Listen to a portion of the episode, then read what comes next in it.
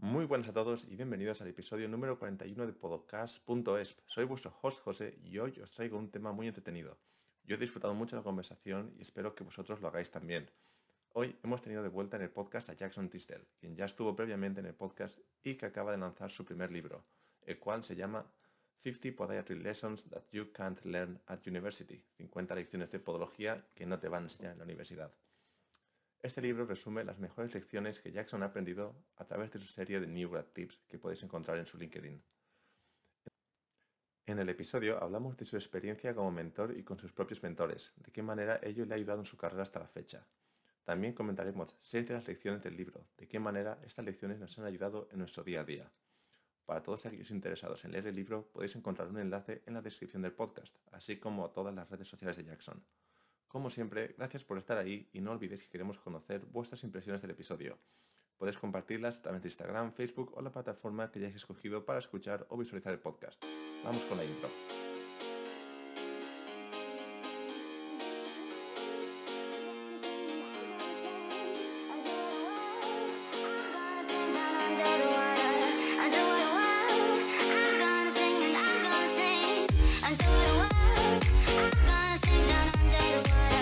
Hi everyone and welcome once again to podcast.es. I'm glad that we have the chance to catch up again with Jackson Tisdale. Hi Jackson, how are you? Nice to see you again. I'm great, Jose. I'm I'm good. Thanks for having me back. It's awesome every time we catch up. It's, it's my pleasure. I was looking forward to this moment. For those that don't know Jackson, Jackson was at the podcast maybe one year, one year and a half ago at the beginning. I think it was on the fifth or sixth episode we we recorded and we talked about his background and about how the podiatry how the podiatry career is in, in Australia. Jackson point of view. Very interesting podcast. So go check it out if you want to know better Jackson. And today we have a very exciting topic because Jackson just released his first book, which is fifth. I want to check it. I don't want to say it wrong. 50 podiatry lessons that you can learn at university, which is this one. Have it on my ebook. So, Jackson, where did the idea of this book came from, and, and what's the message that you're trying to share with with the audience?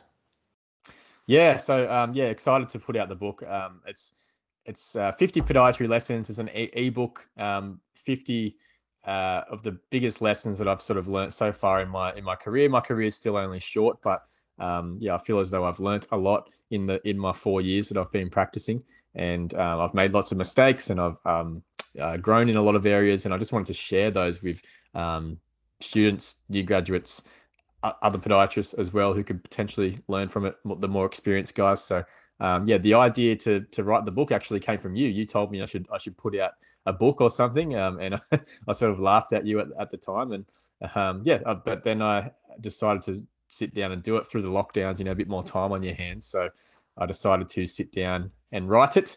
And um, yeah, it's a, it's it's uh, not a novel. It's a how it's structured is it's uh, hmm. 50 lessons. Like there's one lesson per page, and I've just written out that lesson. Um, so yeah, it's about 50, 55 pages long.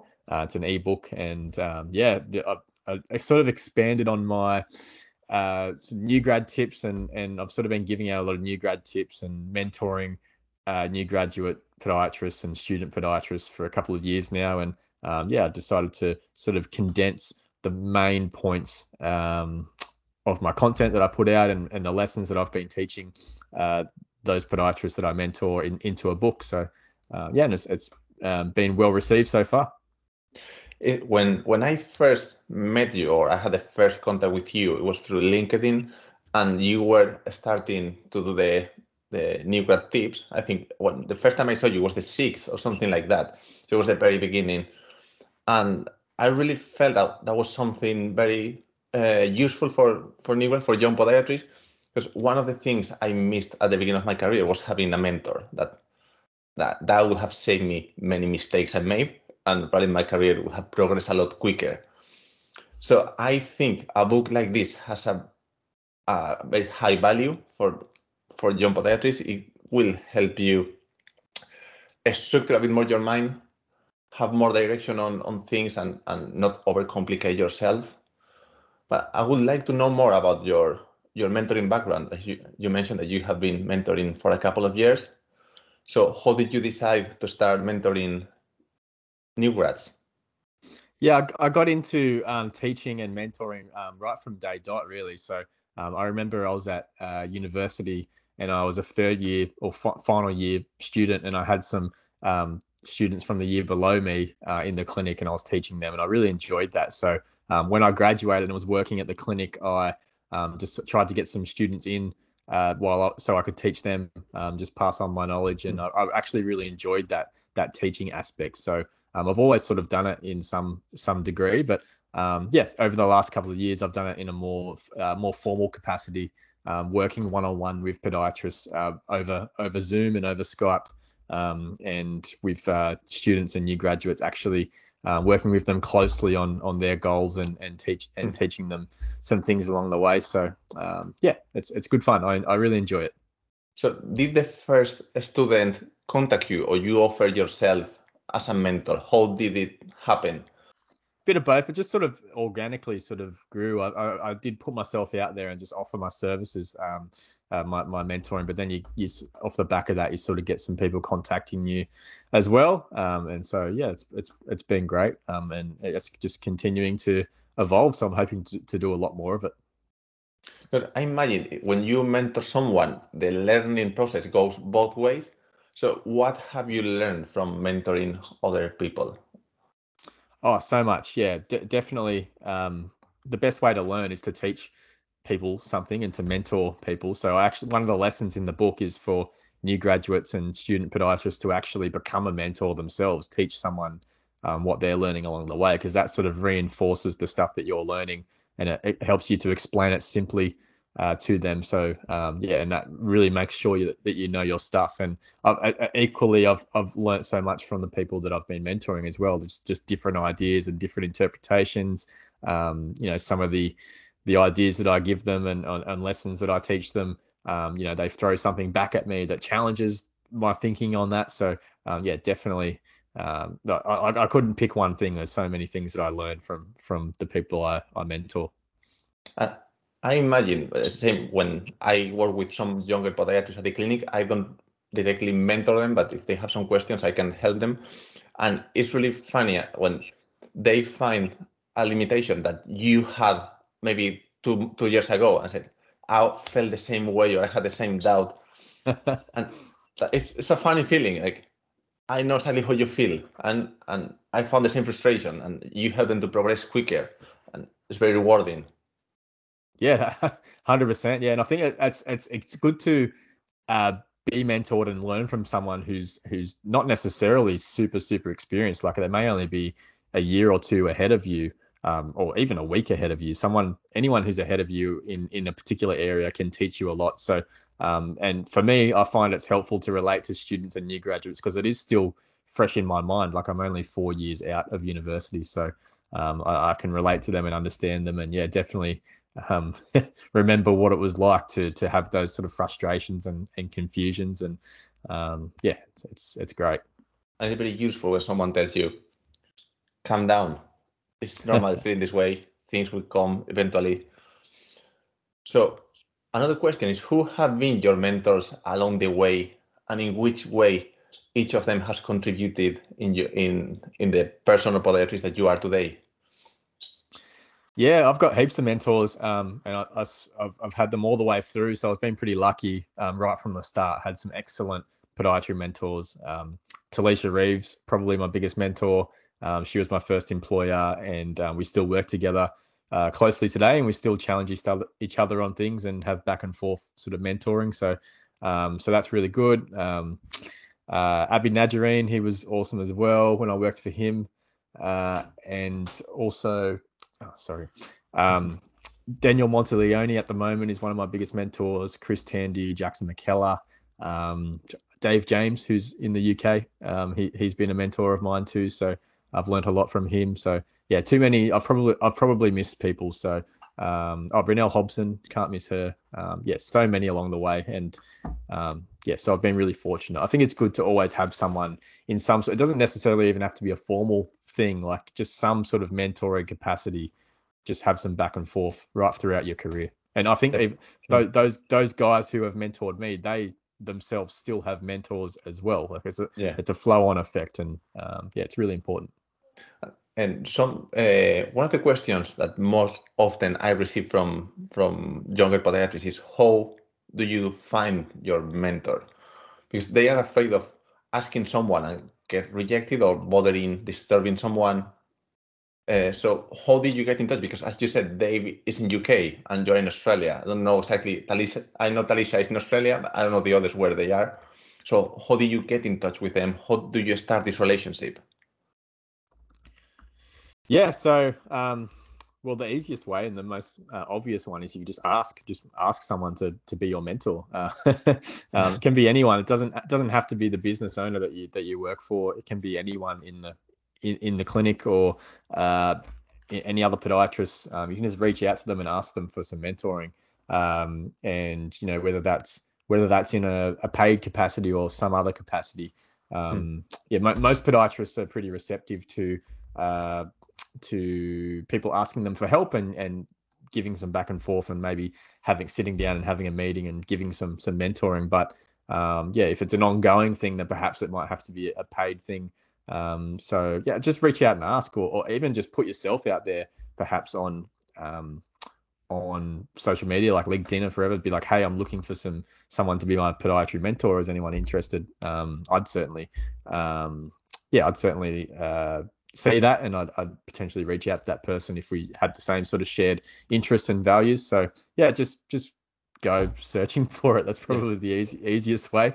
Um, and it's uh, it, it it can be hard. Um, I, I understand that. So perhaps maybe um, you know it has to be a value sort of exchange as well. So um, you know you both have to be uh, it has to be a mutually uh, beneficial sort of thing. Um, yeah, perhaps. So um, for for your if if if someone you look up to, someone who's really busy, for example.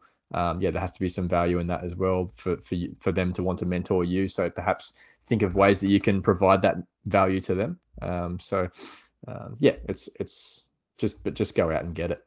yeah, definitely. No one is going to sue you if you ask for for for a chat with them. Yeah, and it can and it can be anyone. Like I said, doesn't have to be doesn't have to be uh, your boss in the yeah. podiatry clinic. It can be can be anyone. Can be your mentor.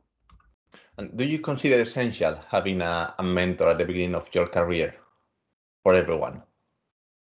Oh well, it's def- definitely beneficial. Uh, I wouldn't I wouldn't say it's essential. Um, you know, no, nothing's essential really. Yeah. you can you could probably go go off on your own. I probably wouldn't recommend it, but um, yeah, I, I, think it's important and and and help definitely helpful to have a mentor um, in in some capacity. But um, yeah, the, the best way to learn actually is by by doing things. So it's hmm. important hmm. that you make all those mistakes that your your mentor might be able to teach you about you know mistakes that they've had those the lessons they've learned but um, even though they've taught you that you might still you might still make those mistakes yourself and that's just part of the process and that's what you have to do that's the best way to learn so um, the best way to learn is by doing things making those mistakes um, but having a mentor to sort of help you f- through that perhaps um, yeah definitely important yeah as you say i think everyone can build their career according to their preferences. And there will be some people that are more able to do their own way without any help. But obviously, having someone to ask the questions that come up on the way will always accelerate the process of learning and resolving problems. Yeah, absolutely. That's right.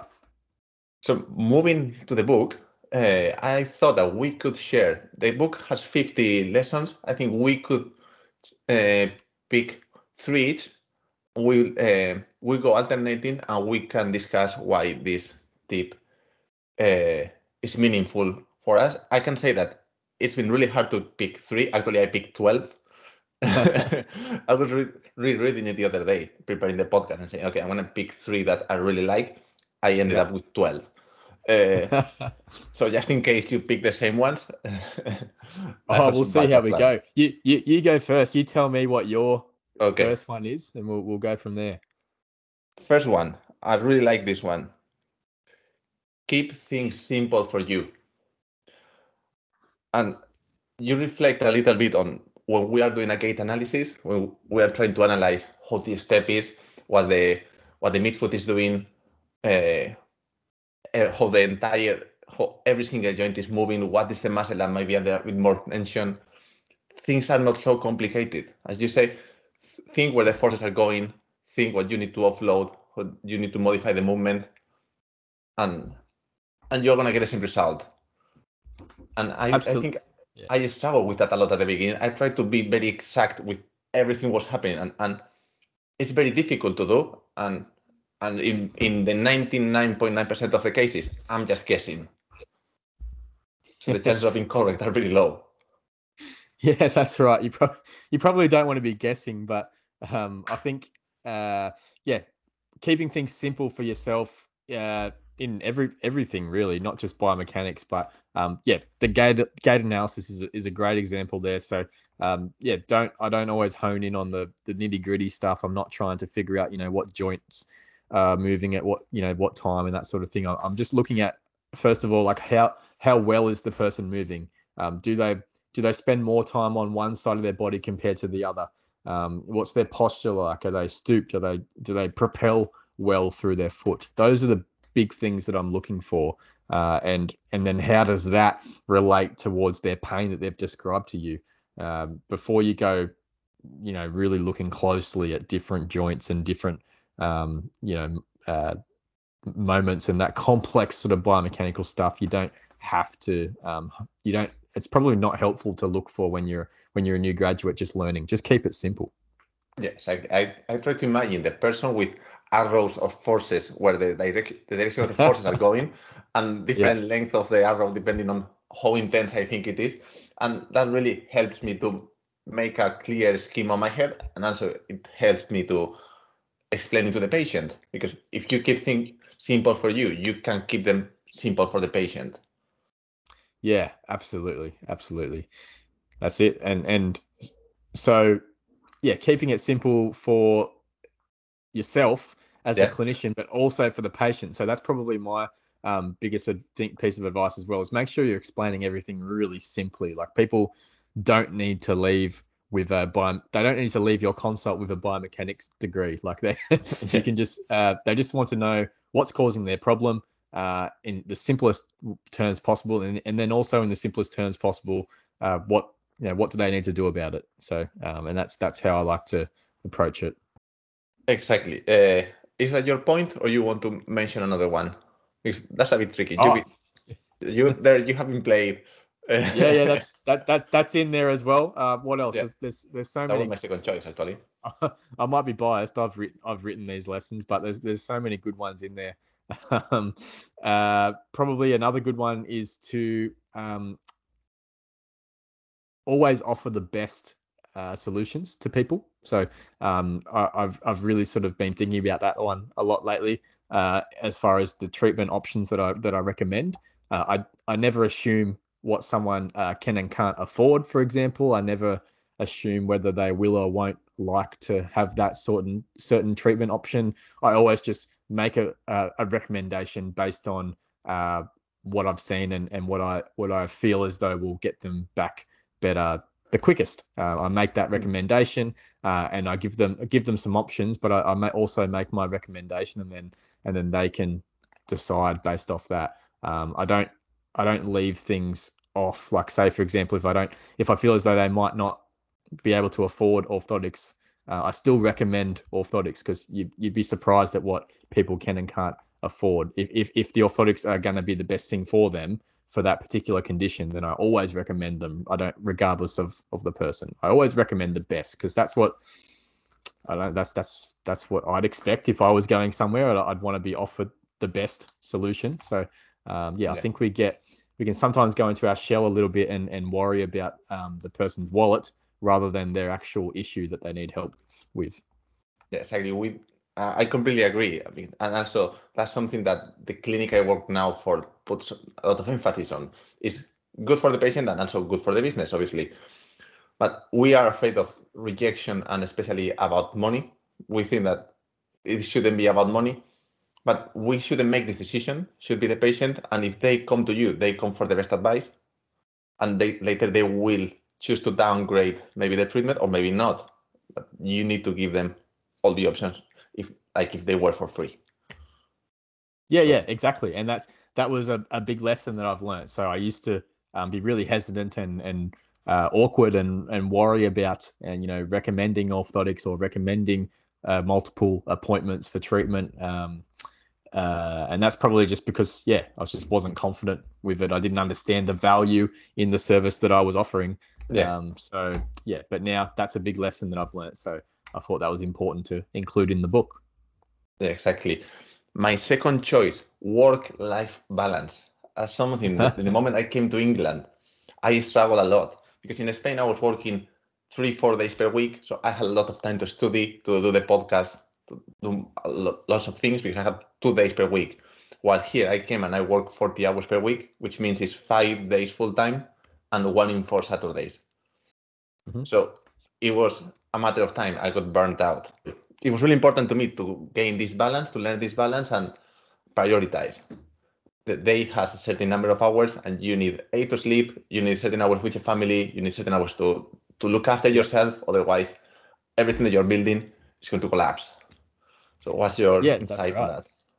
Yeah, that's right. Um, I, I don't uh, when you, I don't believe in a, a work life balance as such. I think if you uh, really enjoy your work and you're really passionate about it, such as we are with podiatry, like we really, really enjoy what we do, um, it becomes your life. And I don't think, I, I think it's sometimes just you, you're pushing, uh, yeah, it's, it's, a, it's a never ending battle to try and try and separate the two yeah. to find that balance. I don't, I don't think it's, it's worth it or possible. I think it's, I think it's really important to, uh, perhaps know when is the right time to switch off from it and, and for how long to switch off from it. But um, you know, if you really want to achieve and you really want to progress in your career, you know, that's um, you got you got to go hard on it and you have to spend a lot of time on it. So yeah. it's about just knowing when, having that self awareness to know when and where and for how long to sort of switch off from from work and uh, spend more time with your family and and uh, get that balance per se. But um, yeah, I think the traditional uh, what everyone talks about this work life balance. I don't think it really exists if you're a really driven and passionate person about what what you do. So um, that's yeah, that that's that's what I've learned anyway along yeah. the way. Um, uh, my turn again. Sorry. um, this one um, is about time management. This is probably one of the biggest lessons I've learned in the last 12 months is uh, how to uh, manage your time better in the in the clinical day. So how to make how to make sure that you're not you know finishing your notes at home you're getting every everything done in the clinical day and you're not taking work home. And and a really big one that i've picked up on is uh, recommending management plans. So you write a your treatment options your management plan for your client up in a you write that out in a, in a different treatment note template and you print it out and give it to them. So then half your notes are already written. You can just copy and paste all of that into your clinical notes and then, you know, write in the extra stuff that you um, need to, to, you know, fluff it up a bit with a bit of jargon. But if you're, yeah, if you're giving out someone when you see them a printed piece of paper with like, you know, a diagnosis, what's causing it, what they need to do about it, and the, you know, their upcoming appointments and the treatment options, um, and you give that to them to take home, not only does that help with their understanding more, but you've just written your notes basically. And you just copy and paste that over and you just um, fluff it up a little bit um, to make it, you know, in that soapy sort of format. But um, yeah, time management. There's lots of things in there about time management. So um, that that was probably the best one there. And this connects very well with the previous point. If you have a bad time time management, you need to get long hours to complete that and and mm-hmm. then it starts to affect your work life balance because time that should be dedicated to your life and look after yourself slash family is yep. working and, and something that is not being very productive you could have done that in a better way uh, at work so yeah love it and that was another hard point for me i was very inefficient in spain it's been very tough for me but i think now i'm able to when my day has finished have everything done find a way to do it and, and do it well with good quality. So yeah, I support that point. Absolutely. And my third point is going to be this is a, a good one. What employers are looking for. So yeah, sure. Uh, especially when you, I think when you are hired full time uh, on companies that take young people, new grads, they are not especially looking for the your certificates, your graduates. They are looking for your attitude, how hard you want to work, how much you want to learn and progress. Because obviously you can, if you are 22 year old, you can have three masters. You don't have time to do that. So they know you won't have that. So what they want is someone keen to learn and, and, and work hard. So absolutely, yeah, yeah. Cl- clinical skills and experience um, don't matter at all. Your your score at uni, your your grades that you get from university don't matter at all when it comes to uh, employers and and looking for jobs and that sort of thing. So um, what matters more is your attitude, your uh, abilities ability to communicate, um, and just your yeah willingness to learn and your um, just your personality. I guess in general, that's what that's what matters more um, rather than your actual clinical skills because they can always be developed, but you can't. Yeah. It's very hard sometimes to develop your communication skills um, and your willingness to learn and your drive to, to work, you know, your work ethic, those sorts of things. Those things are more important. That's what employers are looking for. So I actually surveyed like 20 um, podiatry business owners around Australia, and they all said the exact same thing. None of them mentioned anything about clinical skills when it comes to what they were looking for in a new grad. Yeah, and uh, for people that read the book, you have a list of them in the on on this particular section in the book of what the employers told you. Yeah, yeah, we've got some key points there, and then there's a link, a further link to another resource as well. So, um, yeah, that's a, that's a good point. I like that one.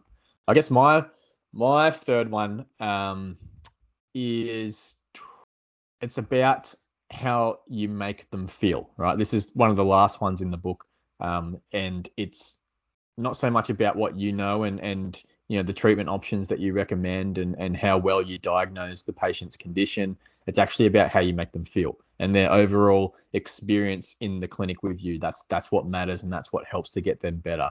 Um, so uh, I've learnt that over over the last four years. That's and it sort of reinforced with me a little bit this year. So um, yeah I had, had a client um, tell me that they were they felt better for having come here. That's all they said, um, and that's a big indication that their overall experience and the and the um, the energy and the how I was able to make them feel what made made most of the difference rather than rather than what we actually did. Um, so and then you know I think of myself um, when I you know I've I've worked with some coaches myself. I get um, strength and conditioning coaching. Like I've I've got a coach that I go and work with uh, in the gym, and and yeah, he makes me feel confident. He makes me feel strong. Um, and you know the stuff that he does for me is no different to what any other coach would do. Um, but I choose to go and see him because of the environment that he's created in his gym. So um, that's the sort of energy and the environment that you'd want to create in your clinic. And um, yes, yeah, it's all about how you make the client feel, not so much about what you actually do for them, if that makes sense. 100%. Uh, actually, if you check most reviews in clinics, patients talk about how uh, how they felt. Not actually very little say Jackson uh, demonstrated he has read 100 books or Jose was very knowledgeable. No, they said they make me they made me feel safe, they made me feel comfortable and and feel confident that I can overcome my my injury and that's the main thing. They they come to understand what they are suffering. And as you said at the beginning they don't come to learn about biomechanics. They come to learn about their condition and what they can do about it. Yeah and, and how it how getting better will improve their life. Um, that's that's that's the most important thing. You always have to relate it back to what their what their goals are and and yeah. get to know them as a person and and make them feel better um, to go about the rest of their life. So um, yeah, we can leave a really, uh, we can re- really leave a lot of impact and a lasting impression on our patients for the rest of their life. So um, whether you whether that's you're working with kids or or an elderly person, um, it's really important that you um, yeah give them a good experience and make them feel good for having come and seen you. Exactly, and and that relates with keeping things simple. You if you yeah make it overcomplicated, they are gonna feel stressed and the experience is not going to be good because they will feel disoriented on the on what they need to do. Yep, that's so, exactly right. Hit the nail on the head there. exactly, love it. So we have discussed six of the points. That's more than a ten percent of the points. So people, you can complain about this, and obviously you need to read the book. So Jackson, how can people find the the, the book, the ebook? Yeah, so the ebook's on my um, uh, there's a link on my LinkedIn account. So if you go if you go to uh, my LinkedIn, Jackson Tisdall on LinkedIn, uh, you'll see that one of the first highlighted links on on uh, my page is a link to um, to download that book. So um, yeah, thanks for thanks for sharing. It looks good on your Kindle. I haven't actually seen that before, so um, yeah, it looks good. And I have to say, well, I will add a link to the description of the of the podcast. I have to say that this is it's not an academic book, but it's the book that I think everyone should read. I wish I had this book when I started because they it will answer many of the questions that we that we have always started the, the doubts about am I doing the things right? Is this the way it should be done? And not necessarily in terms of is this the right diagnosis? No, but is this the right way I need to work to progress? So I'm sure everyone will reflect in in most of the of the tips that you that you share because they are based on doubts that people had along the way. Yeah, yeah, and it's it's it's uh, lessons more so than than tips. So um, it's things that I've learned. So I, yeah. I, in the book I also talk about sort of some of the mistakes that I made and um, you know my way of thinking when I graduated compared to my way of thinking now and how that's changed based on a different factors. So we, we go into a whole lot um, in there. Uh, and it's really short and succinct. That's what I, that's what I like about it. Um, that's well, I liked writing it that way. I didn't want to write a novel, so um, yeah, the feedback from it has been good. So I'm I'm glad that that you like it, and hopefully yeah. the listeners um, like it as well. I have to say that you have done a great job on on this book. Thank you. So I would like to use this chance, this moment, to catch up also about other projects that you are involved now. So which other projects are you working on now? Yeah, probably the biggest one at the moment as well. Um, uh, besides from my book and my content is uh, the Progressive Podiatry Project. So, so P3 Podiatry. Um, P3 is myself and Talisha Reeve. Um, we are running uh, courses on uh, musculoskeletal podiatry, exercise therapies in podiatry, and also a lot of mentoring and, and um, business type stuff for podiatrists in that space. Um, so yeah, you can head to progressivepodiatryproject.com to check out what we're doing there. Um, so yeah, that's that's probably my my other um, big project that I'm working on at the moment, besides my clinical work. That's that's exciting. I'm I'm looking forward to see what you release on this on this website. I yeah, keep an got, eye on it got, all the time. Yeah, we've got we've got lots planned in 2022. So um, yeah, and the second version of the uh, exercise therapies course is going to be out very soon. So um, January most likely and okay. uh, yeah, that's gonna yeah that's gonna um, be really good. It's it's it's uh, yeah, it's it's it's a really good course. I might be might be biased, but um, I I learn a lot from it as well. Talisha's written most of the content, um, and I, I and I um, learn a lot from it as well. So um, yeah, it's it's amazing stuff. Perfect. And last question, I I'm not gonna ask you about the tortilla as I as I asked on my on my guest. I'm gonna ask you about your beer review blog or content. So where did the idea come from? The beers, yeah. Well, um, you can uh, if you go on my Instagram page uh, at pod underscore Tisdall, I've got um, I've got a highlight section of all my all the different beers that I've tried. So um, yeah, I, I, don't mind a beer. Um, just just a couple on the weekend, but I usually try to um, try a different a different beer every single time. So it's sort of like a collectible sort of thing for me. So um, yeah, uh, when I when I try a different beer, I take a photo of it and post it up on my Instagram, and sometimes I give it a rating. Um, and yeah, I. Uh, yeah, that's just something I've decided to, to do, and I, I, like it. Yeah, it's sort of become a bit of a habit now, and bit of a collection building up. So it's uh, yeah, I think I've got like over 150 different ones on there. That's a lot. So more or less, do you have a rough number of because I imagine you tried lots before starting the blog. Do you have a rough number of how many different types of beer have you tried so far? Uh, you're gonna, it's gonna, you're gonna make me sound like an alcoholic. no, it, you have had a long life to, to do this. Oh, uh, a long life. Wow, 27. Um, um down now, mate. yeah, yeah, it's all downhill. 26, they say that's when uh, it all goes downhill. But um, yeah, no, it's uh, yeah the uh, the beers. I don't know. Yeah, on my un, uh, Untappd, you can get a you can download an app on uh, your yeah. phone called un, Untappd, and it's like it's like Facebook for, for but for beers. So you check in the different beers that you have. I think there's a wine one as well, but I'm not really a wine drinker. But um, each time you you try a different beer, you just take a photo of the can or the or the glass, and you and you yeah. post it up and you write a, uh, a little review and you can tag your mates. It's sort of like Instagram or Facebook for, for beers and uh, it's, it's good fun. It's good fun. What's your favorite beer uh, of all the ones that you have tried? Could you pick one? Favorite beer? Um, or or brand? That's going to be free. Yeah, yeah. I'd have I'd have to go brand.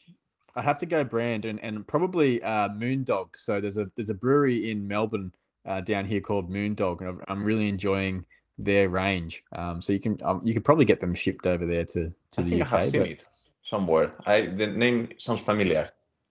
Yeah, yeah, yeah, yeah. You, um, they've got they've got a great range at the moment. Um, and uh, yeah, love loving their stuff. But um, yeah, as far as a particular beer, there's there's there's uh, you can jump on my Untappd and you can see how I've, I've rated them all. So yeah, rate rate them out of five. So go to my my higher ones out of five and, and give them a try.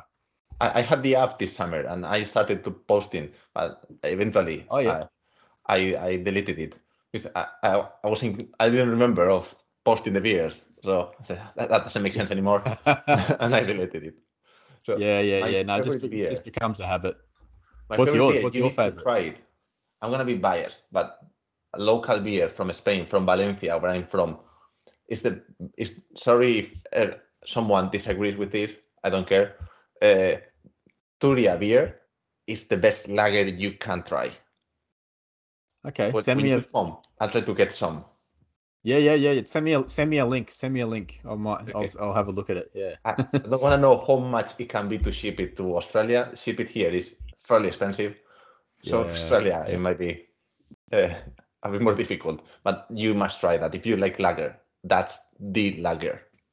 All right, I'll, I'll take your word for it. I'll take your word for it. I'll give it a go. Sounds good. Thanks for the tip. Okay, so Jackson, thank you for today's episode. It's been it's been great and, and really good fun. Yeah, it's been awesome. It's been good. Hopefully, uh, people take something away from it. And uh, yeah, I'd love, I'd love to hear feedback on on the book as well when people read it. Um, yeah, what they've thought and um, yeah, if uh, ways uh, what lessons they enjoyed the most or or resonated with them the most. Yeah. Um, it's it's always good to hear that sort of sort of feedback and um, yeah. So Definitely. thank you. So thank definitely. you for your work. Excellent. Yeah, definitely, and I, I hope that people um, disagree with some of the lessons as well. So um, that's, that's uh, progress. Yeah, yeah, I'm, I'm, always learning from different people. So all of the lessons in there are just just my my uh, through my filter. So um, people might not agree with some of them as well. So that mm. that's great too. So um, I'd love to hear that feedback as well. Perfect. So I will try to release the podcast before Christmas. So you know, perfect Christmas present ebook. I'm, I'm doing awesome. all the selling work. what a great Christmas present! Yeah. so, everyone have a nice uh, have a nice Christmas. Jackson, have a nice Christmas. Thank you. And, you too. And talk to you soon. Absolutely. Bye bye. Cheers, mate.